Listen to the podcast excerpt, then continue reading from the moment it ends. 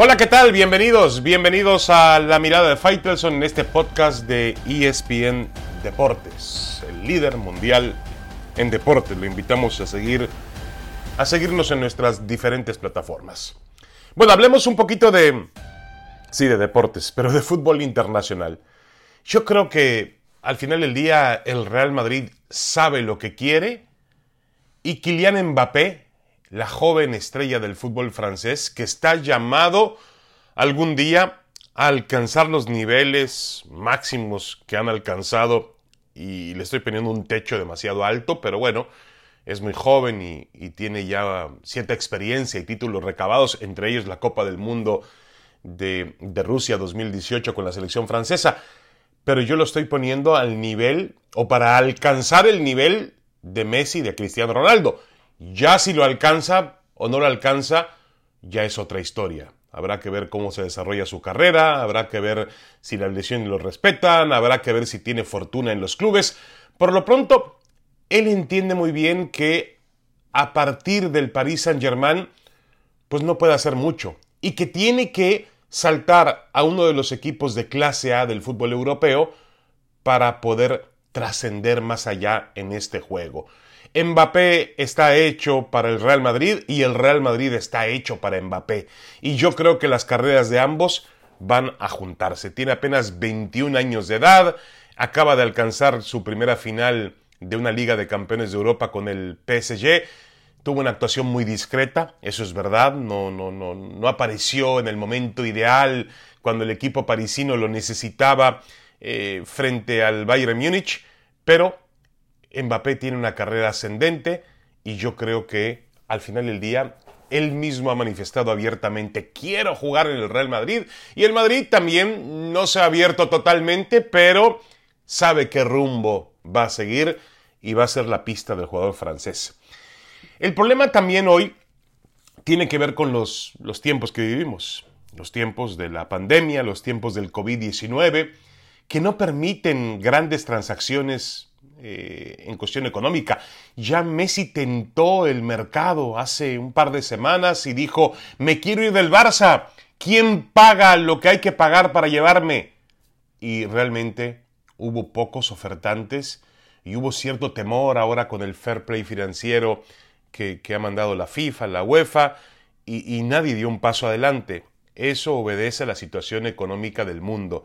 Eh, hay que entender que hoy en día Mbappé a los 21 años tiene un salario de 28 millones de dólares. Eh, se calcula que gana 14 millones em, en, otro tipo de cuestiones, de publicidad, de marketing, lo cual le convierte en uno de los mejores deportistas pagados del mundo. Y usted se imagina una operación, yo no sé si volveremos, si el mundo volverá a tener ese tipo de operaciones en el fútbol por encima de los 200 millones de dólares como la que llevó a Neymar, eh, compañero de Mbappé por cierto en el Paris Saint Germain, llevó a Neymar del Barcelona al equipo francés. Eh, yo creo que el mundo ya no está para eso. Recuerden aquella inversión que hizo el Madrid, que hoy no sabe cómo desprenderse de ella, por el galés Garrett Bell, pagó 100 millones de euros al Tottenham y hoy realmente no sabe cómo desprenderse de eso. Creo que los mercados ya no están para pagar esas cifras, pero obviamente eh, lo que el Madrid va a desembolsar por Mbappé va a ser una suma muy, pero muy importante. Y no va a ocurrir hoy, ni mañana, ni pasado. Va a ocurrir en el 2021, cuando tiene que ocurrir. Mbappé entiende que puede darse otro año para seguir madurando a, a partir del Paris Saint-Germain y después dar el salto al, a lo que la FIFA ha catalogado y la crítica como el equipo de fútbol más importante de la historia que es el Real Madrid. Ahí veo yo a Mbappé. Hoy podrán por ahí mencionarse algunos nombres, el de Lautaro Martínez, como una posibilidad para jugar en el Barça o en el Madrid, pero yo creo que el Madrid está, con todo respeto, eh, y en sentido figurado por supuesto, ahorrando todos los centavitos y poniéndolos en una sola caja, en una sola bolsa, en una sola alcancía para después presentársela a Mbappé y al Paris Saint-Germain y decir, tengo esta cantidad de dinero y voy por el mejor futbolista, por un futbolista que pueda representar finalmente llegar al nivel máximo, alcanzar, insisto, las alturas que en un momento dado parecían eh, listas para Neymar. Neymar iba por ese camino, Neymar tenía que haber llegado a los niveles de, Messi y Cristiano. No llegó y yo lamentablemente creo que, que no va a llegar nunca. Tuvo una gran oportunidad este verano para ganar la Champions y le costó mucho trabajo a Neymar. Pero Mbappé, Mbappé tiene eh, una historia por escribir y seguramente la va a ser vestido de blanco. Lo juro, ¿eh? Lo apuesto. Septiembre del 2020, año del COVID, temporada del COVID, Mbappé va a terminar jugando en el Real Madrid. Una pequeña pausa y regresamos. Tenemos más en la mirada de Faitelson en este podcast de ESPN Deportes. Ya volvemos.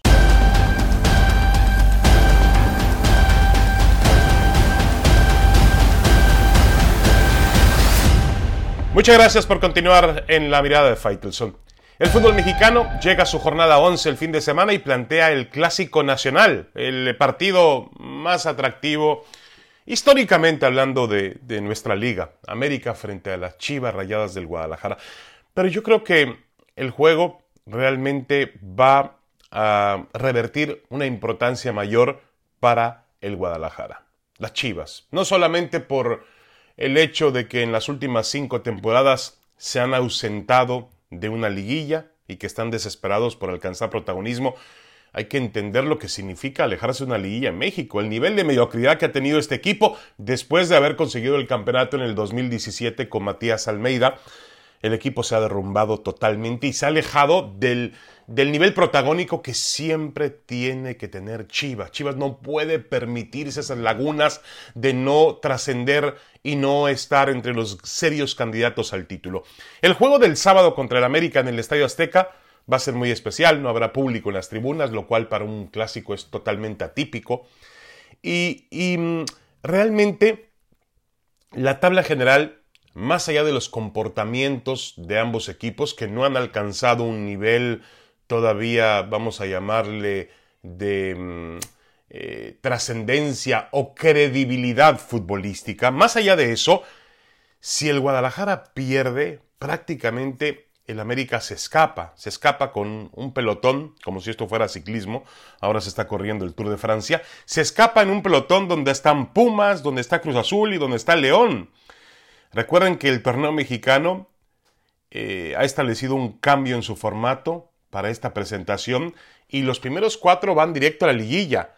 Otros ocho, del quinto al puesto número 12, van al, premio a la mediocridad, perdón, al premio al repechaje, para tratar de alcanzar en un solo partido, eh, a un solo partido, la fase de la liguilla. Pero eh, el torneo mexicano parece que va a separar a esos cuatro, los que mejor están jugando. Pumas de la universidad, que es líder eh, invicto en 10 fechas y que ha sido una de las grandes, grandes sorpresas del fútbol mexicano en este Guardianes 2020. El Cruz Azul que muestra regularidad en todo el año y que eh, la ha mantenido, el torneo que se anuló, el torneo del primer semestre del año, y en este campeonato también en 10 fechas se ha mantenido ahí. El León que juega mejor que nadie al fútbol, y el América que es todo un acertijo.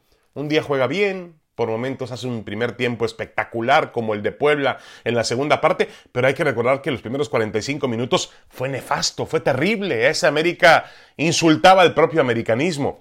Por eso creo que el partido del sábado es muy parejo.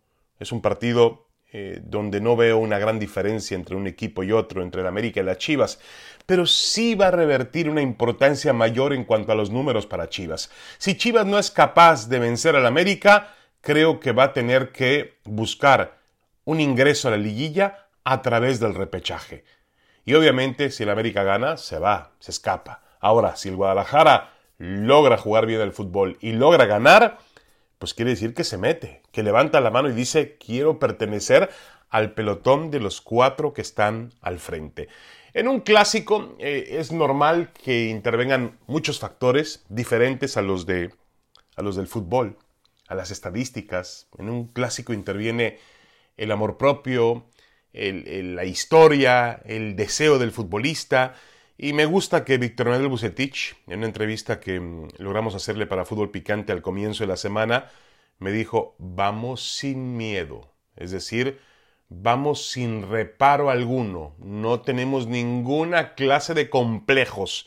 Hombre por hombre, línea por línea, estamos al nivel del América y vamos por el partido. Ese es un mensaje positivo de Bucetich que seguramente le va a llegar a sus, a sus eh, futbolistas, a, sus, eh, a sus dirigidos y van a decir, ah, caray, el entrenador legendario, veterano, experimentado, Víctor Manuel Bucetich, que nunca ha dirigido un clásico, por cierto, nos está diciendo que este equipo de fútbol puede, cree en nosotros y nos está diciendo que vayamos a jugar el partido del Azteca sin ninguna clase de reparo. Yo creo que el mensaje es muy positivo. El Guadalajara ha ido mejorando. Bucetich ha dirigido seis partidos.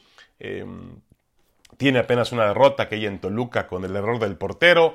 Y creo que el Guadalajara más o menos ha ido encontrando un funcionamiento. Insisto, por ahora, al igual que el América, no tiene credibilidad.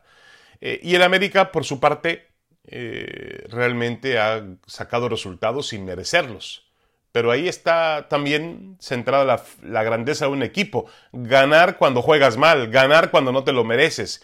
Y el América siempre tiene esa grandeza. Además de que sabemos que una vez en liguilla, el América se convierte en un equipo diferente, un auténtico, una auténtica bestia de las liguillas. El América eh, generalmente es un torneo donde se siente bien y donde logra los mejores resultados. En fin, tenemos un América Chivas el América Chivas de la pandemia, el América Chivas del COVID-19, el América Chivas que puede marcar un rumbo definitivo, sobre todo para el Guadalajara. El Guadalajara tiene la misión el sábado de romper ese pelotón que están tratando de formar Pumas, Cruz Azul, León y América, que juntos buscan, bueno, juntos entre comillas, pero en el mismo paquete buscan escaparse en la competencia que propone el Guardianes 2020 del fútbol mexicano. Vamos a ver si las Chivas son capaces de dar un grito, un grito de independencia importante en el Azteca el sábado.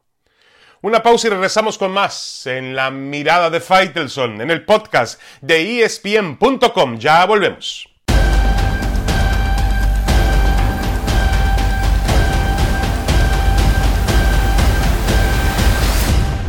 Muchas gracias por continuar con nosotros en la mirada de Faitelson en este podcast de ESPN. Pues eh, no esperó mucho tiempo Raúl Jiménez en la temporada inglesa, a los tres minutos, una jugada por izquierda que comenzó su compañero Podense, envió un centro en la cancha del Sheffield United y, marcó el gol para el triunfo, eh, finalmente un triunfo del equipo de Wolverhampton por dos goles a cero al comenzar la Liga Premier 2020-2021.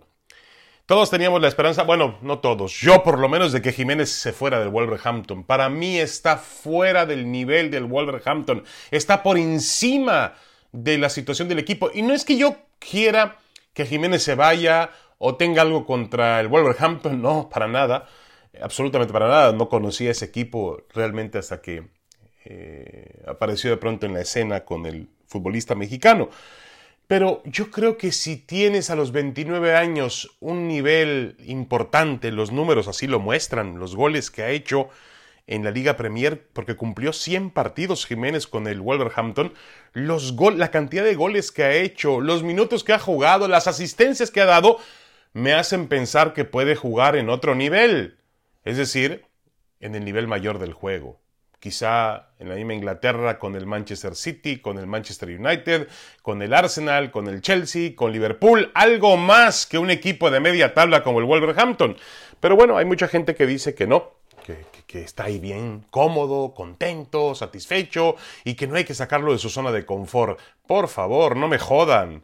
Eh, eh, eh, me parece un, pensamiento demasiado mediocre, perdón la expresión, pero creo que cuando alguien no tiene la, calidad para poder aspirar a algo mayor, bueno, lo dejas ahí. Pero Jiménez sí lo tiene. Aquellas personas que creen que Jiménez tiene que quedarse en el Wolverhampton porque está cómodo y porque ahí tiene sus mejores resultados, en realidad lo que están haciendo es no creer en las condiciones que tiene Jiménez para jugar al fútbol. Que me perdonen, yo sí creo que Jiménez puede jugar en otro nivel. Tenía la esperanza de que se convirtiera en el cuarto mexicano apenas, apenas en el cuarto mexicano que juega en el nivel más alto del fútbol europeo a nivel de clubes, pues que significa el, nivel tope, incluso por encima de selecciones nacionales. Solamente han llegado ahí Hugo Sánchez, eh, Rafael Márquez y, Chicharito Hernández eh, ocasionalmente con el Manchester United y con el Real Madrid. Pero Jiménez tiene todo para hacerlo. Eh, es, es, increíble los números. De los 100 encuentros, aquí estoy leyendo algunas estadísticas, que ha jugado con el Wolverhampton, 77 han sido en la Liga Premier, 8 en la FA Cup y 6 en la fase previa de la Europa League y 9 ya en la fase final. En la Premier League tiene más de 6.466 minutos, 77 participaciones, tiene 31 goles, 32 con el de ayer, en tres temporadas. Y, en su debut hizo 13 tantos, el año pasado marcó 17. Hoy marca los tres minutos, quiere decir que va por otra buena temporada. Pero también entiendo que el Wolverhampton lo tasó, lo puso en 100 millones de euros. ¿Quién paga hoy en día 100 millones de euros en este mercado incierto del fútbol y en esta economía? Creo que nadie, difícilmente alguien lo pagará. Eh, no es que no los valga, pero el momento no es lamentablemente el apropiado para eh, esa situación. Eh, ni modo, el mundo cambió a partir de esta pandemia. Y lamentablemente el mejor momento de Jiménez se da justo en, una situación del COVID-19. Eh, aún así, creo que sigue en la vitrina y espero que finalmente alguien lo pueda rescatar y llevarlo no a un equipo del mismo nivel de Wolverhampton, a un equipo del mayor nivel de Wolverhampton. Ahí es donde quiero ver yo a Jiménez probando sus extraordinarias facultades, habilidades, inteligencia para jugar. Es realmente un centro delantero muy, muy completo. Alguien me decía, bueno, su premio va a ser ser titular con la selección mexicana de fútbol. Eh, sí, es un buen premio, pero a mí no me basta. Yo lo quiero ver jugando en los equipos de mayor trascendencia del fútbol europeo y por ende del fútbol mundial. E insisto, aquellos que creen que está cómodo ahí, que está bien ahí, pues lo único que están haciendo es enviar un mensaje de que no creen en las cualidades que puede alcanzar un futbolista como Raúl Jiménez. 100 partidos con el Wolverhampton, se dice fácil. Hay que lograrlos, hay que jugarlos. Y lo ha hecho muy, muy bien. Por eso quiero verlo en otro equipo. Gracias, hasta la próxima. La mirada de Faitelson.